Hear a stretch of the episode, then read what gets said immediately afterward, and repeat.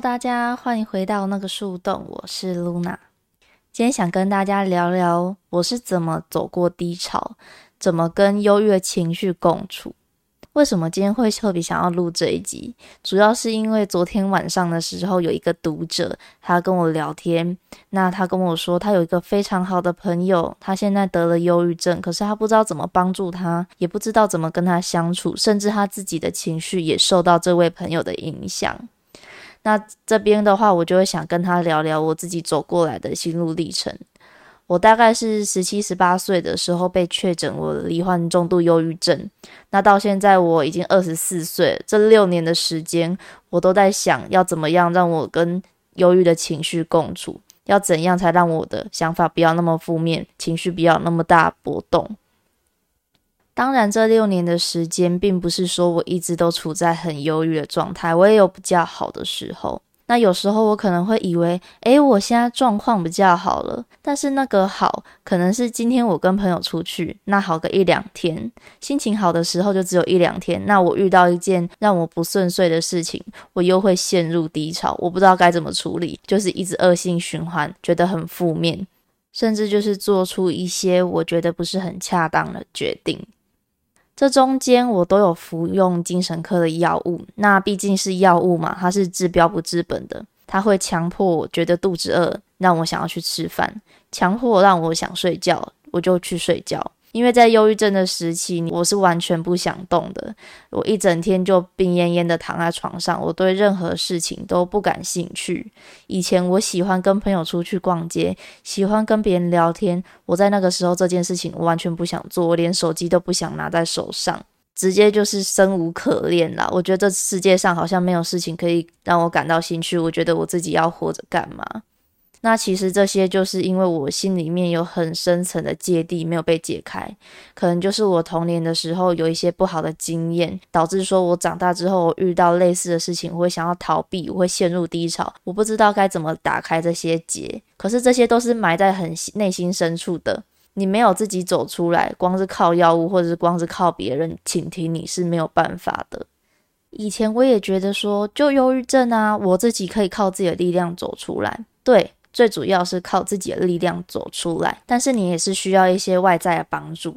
我之前主要都只是服药而已，我我感觉不到我身心状况一个很大的差异，就只是因为我吃药，然后药的机能运转，那运转让我好像像常人一样规律的生活，但我心里面的状态还是没有改变。我唯一一个比较大转折，是因为我去透过心理咨商师，透过聊天引导我到内心深处，去让我讲出一些我童年比较不好的经验。那这些不好的经验，是不是诱发我长大成人之后一些处事的态度，跟一些想法跟价值观？这些是朋友没有办法带给你的，因为他们是专业人士。你今天如果遇到一个渣男，那朋友可能顶多就只是跟你一起骂这个男的有多渣，但是。智商是不一样，他会告诉你说，你今天为什么选择这个渣男，是不是跟你以前发生的经验有一些连结，你才会一直反复的遇到一些不适合你的人。像我以前都会觉得说，天哪，我为什么人生里面有这么多破事？为什么遇到这么多烂人？我以前会怨天尤人。自从我开始去智商之后，我会发现，其实我自己也要承担一部分的责任。遇到烂人，并不是单纯只是运气不好。是因为你允许他成为你生命中的烂人，那我这边要教你怎么走出低潮。我的方法不一定是最正确的，但是对我来说是最有用的八个方法，分享给大家。因为你现在什么都不想做，你在低潮的时候，我叫你去运动，你也不会想要理我吧？你根本连床都不想下来，连家门都不想踏出去。你唯一能做的第一件事，就是麻烦调整好你的作息，千万不要日夜颠倒。我自从下定决心要好转的那一刻开始，我当天晚上十一点前睡觉，早上六七点就起床。除了我家人住院中间，我调整一些作息，比较晚睡之外，我一直都是维持这个作息。为什么不要日夜颠倒？因为你日夜颠倒，你醒来就已经下午了，等于白天的时间有一大半都被你睡掉了。你会发现一天没有多久就已经结束了，你好像没干什么。一天又过去了，你剩下的时间是晚上，晚上能做的事情非常少，剩下来的时间你只会拿来胡思乱想。那胡思乱想，你的朋友都已经睡了，你要跟谁说？你是不是会又往死胡同里面钻？但是如果你开始早起之后，也不一定是要做一些什么很复杂、很繁杂的工作。你早起吃个早餐，看一些书，看一些新闻，什么都好，因为早上是让你最有精神、你活动力最好的时候，你脑袋也会比较清楚。即使你要做什么工作，效率也会变比较好。假如说你今天要做什么事情，在白天的执行力也会比较方便吧。在晚上你哪里都没得去啊，但是在白天你心情不好的时候，你至少还可以出去晃晃，什么商店啊都还是开着。但是你晚上的话，就是真的会被局限非常多你想做的事情。第一件事并不是要你踏出家门，我只是要求你可以早起，早起之后就是好好吃个早餐，打扫一下家里，这样子光是这样子就会让你觉得非常不一样。第二个是找出你的兴趣，这个兴趣不并不一定是要多专业的兴趣。举我的例子来说，我以前。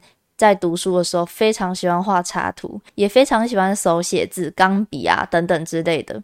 可是，在我出社会之后，因为工作繁忙的关系，我就舍弃掉这些兴趣，因为我不知道自己能做什么，我必须要找一点事情来做。我就开始去挖挖看我以前做过的事情，再拿出来做，发现我还是一样喜欢。那这些兴趣会带给你一点点成就感。那这些成就感就会鼓舞你继续做下去，你生活里面就有一件事情在支持着你。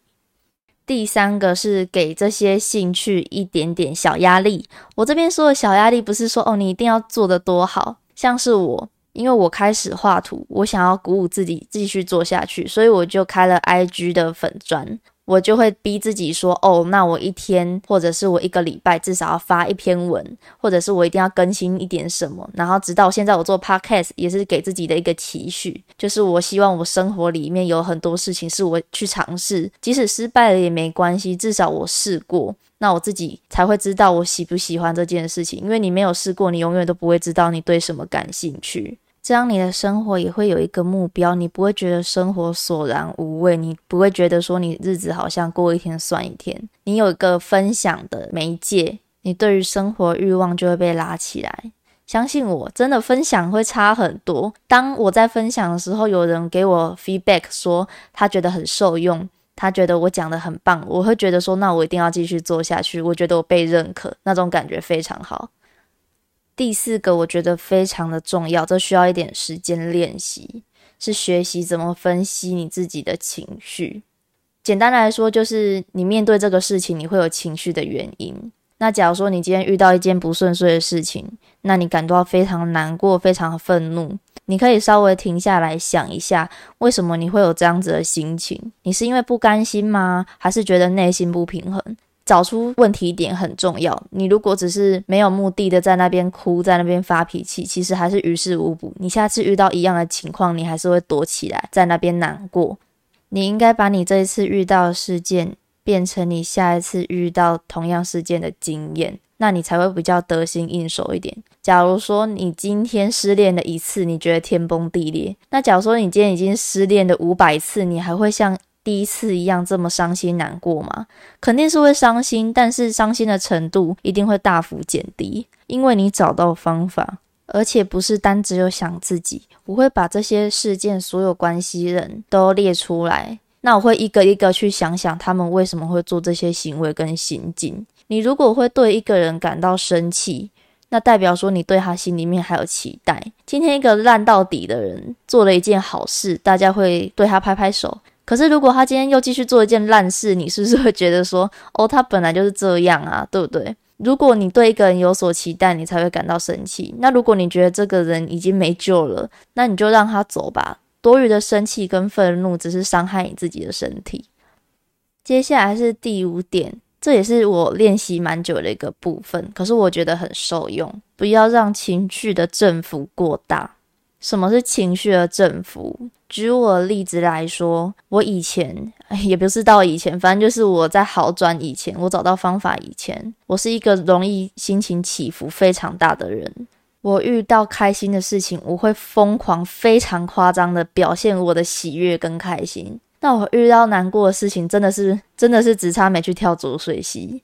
就是你会发现这个情绪的动荡是非常大的，我极度喜悦，也极度悲伤，那让我搞到我自己很累，因为我被这些情绪牵着走。就是我可能早上的时候遇到一件很开心的事情，我就好开心哦。那晚上的时候我遇到一件不开心的事情，我就很愤怒、很狂躁。那你不觉得这样子情绪起伏很累吗？等于说你一直在折返跑，跑一个很远的距离。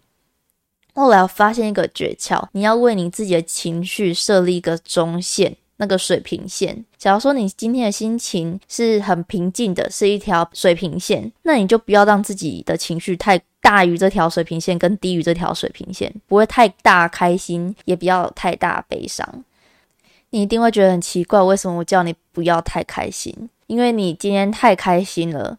你等到有一点点不顺遂的时候，或者是这件事情开始有一点不如你预期的发展，你就会受到非常大的打击。是可以开心，但是要收敛。开心的当下，也要想想看这件事情可能带来的隐忧是什么，不能只是一昧的开心。同等道理，不要过度的低潮，是因为事情可能还有好转的机会。你一开始就帮他打了一个死结，他就永远没有变好的机会了，因为你已经拒绝让他变好了。以刚刚折返跑的例子来讲，那你的情绪在一个比较小的振幅里面，你也不会感到那么疲惫，因为你是要你要活一辈子诶，你的生活每天都像在演八点档一样这么过度起伏，真的没有几天你就会受不了了。第六个是帮你现在遇到的这个事件设立一个最惨的时候的应对方式。很多人都会告诉你说啊，最惨就这样子啦，不然还能怎样？我现在不是要你遇到的时候才想，是你现在遇到一件稍微可能三十分你不顺遂的事情，你就要开始想想，它如果变成九十分不顺遂的时候，你应该怎么做？或者是它变成九十分不顺遂的时候，应该是长什么样子？举例来说，你今天。在一间公司，然后你跟主管们、跟同事们处得很不好。那如果是我的话，我就会开始想，那最惨的情况是什么？最惨的情况就是我离职嘛。最惨的情况，我离职了之后就是没有收入。那我是不是应该要想想看，我的退路是什么？就是这样子巨细靡遗的把。一件一件事情列出来，最惨的状况都列出来。列出来之后，你再想想你的应对方式怎么办？你有没有帮自己留后路？留后路非常重要。你会觉得很绝望，通常都是因为你在事前的时候还没有预期会有这样子的发展，你觉得措手不及，你没有办法承受那个结果而演变而来的。如果今天遇到一件非常惨的事情，可是你在心里面早就已经有预想、有想好，说这件事情早就有可能会发生，你已经想好要怎么去处理它、面对它，你自然也不会感到那么慌张。会有低潮是一定的，但是你因为你知道你怎么处理这件事情，就会变得比较简单。第七点是给低潮一个期限。讲到这边，你一定会觉得我在胡扯，觉得说怎么可能说期限就期限？你有没有办法控制情绪？是可以的，但是要练习。我也举我的例子来说，在上个月的时候，我一个非常亲近的家人，他年纪非常长了，然后他突然中风送到医院。那他以前已经有来往医院很多次的记录，之前还有曾经进到加护病房，然后病危通知书。我是直接是哭倒在长廊上，然后需要别人搀扶我的那种，然后我完全没有办法好好过我的生活，生活整个被打乱，因为我就是受这件事情的影响。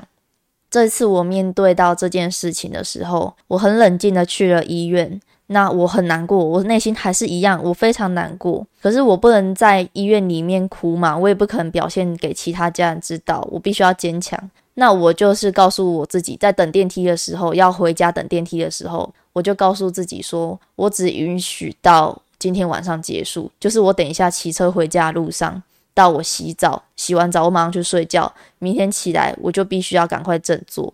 那我当然就是骑回家的路上狂哭啊，洗澡的时候也狂哭啊，睡觉之前也狂哭。我允许我自己这么颓废，一直哭，没有关系，真的没有关系。但是你要记得，你给自己的这个期限，就是我明天醒来，我必须振作，我不能再颓靡下去。这个不一定是一定要以睡觉当一个界限，你也可以给自己一个期限。假如说你今天遇到跟我一样家人有变故，你给自己三天颓废的期限。这个期限是你自己定的，因为只有你自己了解你自己什么时候可以振作起来，但也不是无期限的给时间。那你定个三年也太久了吧？而在这些期限内，我会做的事情就是疯狂宣泄我的情绪，就像我刚刚讲，我疯狂的哭。那我在哭的当下，其实我已经把最坏的状况都想过了。最坏的状况是什么？就是我家人可能会离开我。我会想想，那如果最坏状况发生，他离开我了，我应该要怎么去处理后续的事情？我应该要怎么振作我自己之后的情绪？虽然这样子讲有点理想化，但是如果你没有事先想过，想着好到时候遇到再说，到时候你能承受的打击一定是更大的，因为你完全没有预想过，没有先绕过一遍流程，你只会觉得说为什么这么惨的事情在你身上，然后就被打入地狱里面，你完全爬不起来哦。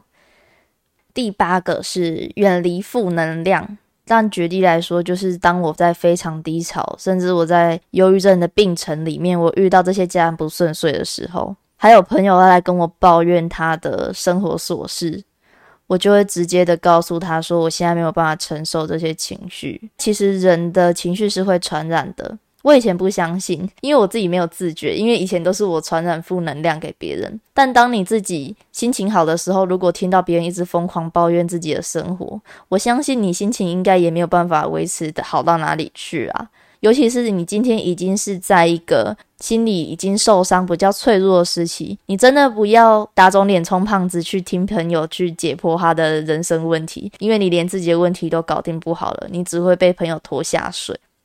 说到这边，或许会有些人觉得我这样的想法有一点自私。其实这样子并不自私。我以前也有纠结过这个问题，我连我自己都顾不好了，我要怎么照顾你的情绪？而且你今天已经知道我的状况不好了，你还一直丢垃圾给我，那你真的这个朋友是体贴我的吗？我不这样觉得耶。当我发现这个症结点的时候，我也不会去告诉别人我的内心的乐色。就像我前面讲的，我会去咨商嘛。那其实咨商是要有一定的费用。可能有些人没有那个预算，你也可以去打政府的免费专线，那边随时都有人听你说话。因为不管是你今天是接收垃圾的人，或者是丢出垃圾的人，其实都会有人觉得困扰。因为可能那个听的人他没有办法给你实质的建议，或许是讲的人根本就不需要别人的建议，他只是想丢垃圾。不管你今天是哪一个角色，你打给政府的免费专线，那边都有专业的人听你说。不管你今天是要倒垃圾，还是想要听求建议，他们都会给你你想要的，并不是说完全不能跟朋友吐苦水。是我觉得说，你吐苦水的时候，或者是你抱怨的时候，你已经心里面有一个想法了。不是单纯一昧的狂丢垃圾给别人，或者是你心里面已经处理好到一个程度，你再告诉别人说：“哦，我最近发生的这些事情，那已经处理到怎样？”不要给别人带来负担。这边有负能量嘛？大家也可以去看一些比较正能量的。我并不是说你一定要去看那些很 local 的那种影片、那种长辈图什么的，是你可以去看一些 YouTube 上面有一些 vlog，很多 YouTuber 记录自己的生活，他们非常会生活，非常知道怎么经营生活。当你现在生活萎靡不振的时候，看到那些。比较会过生活的人，认真经营着自己的生活，你也会想要尝试看看，你也会想要变得跟他们一样好，这对自己来说是好的。我自己也常常在低潮的时候会去看这些人的影片。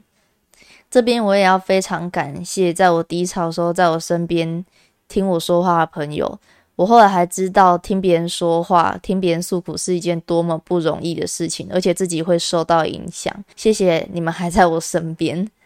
我再讲一次哦，我的方法不一定是最正确的，但是对我来说是最实用的。这是我摸索了好久之后才突然顿悟的。现在我遇到任何事情，我都是照这些我刚刚前面讲的八个 SOP 走。希望大家在遇到低潮，或者是你现在正在经历一些人生的低潮，你都可以试试看这些方法，说不定能对你有一些帮助。如果你不介意的话，想要找人聊天，你找不到人说话了，也可以传私讯到我的 IG，IG 账号是 hi 点 louna。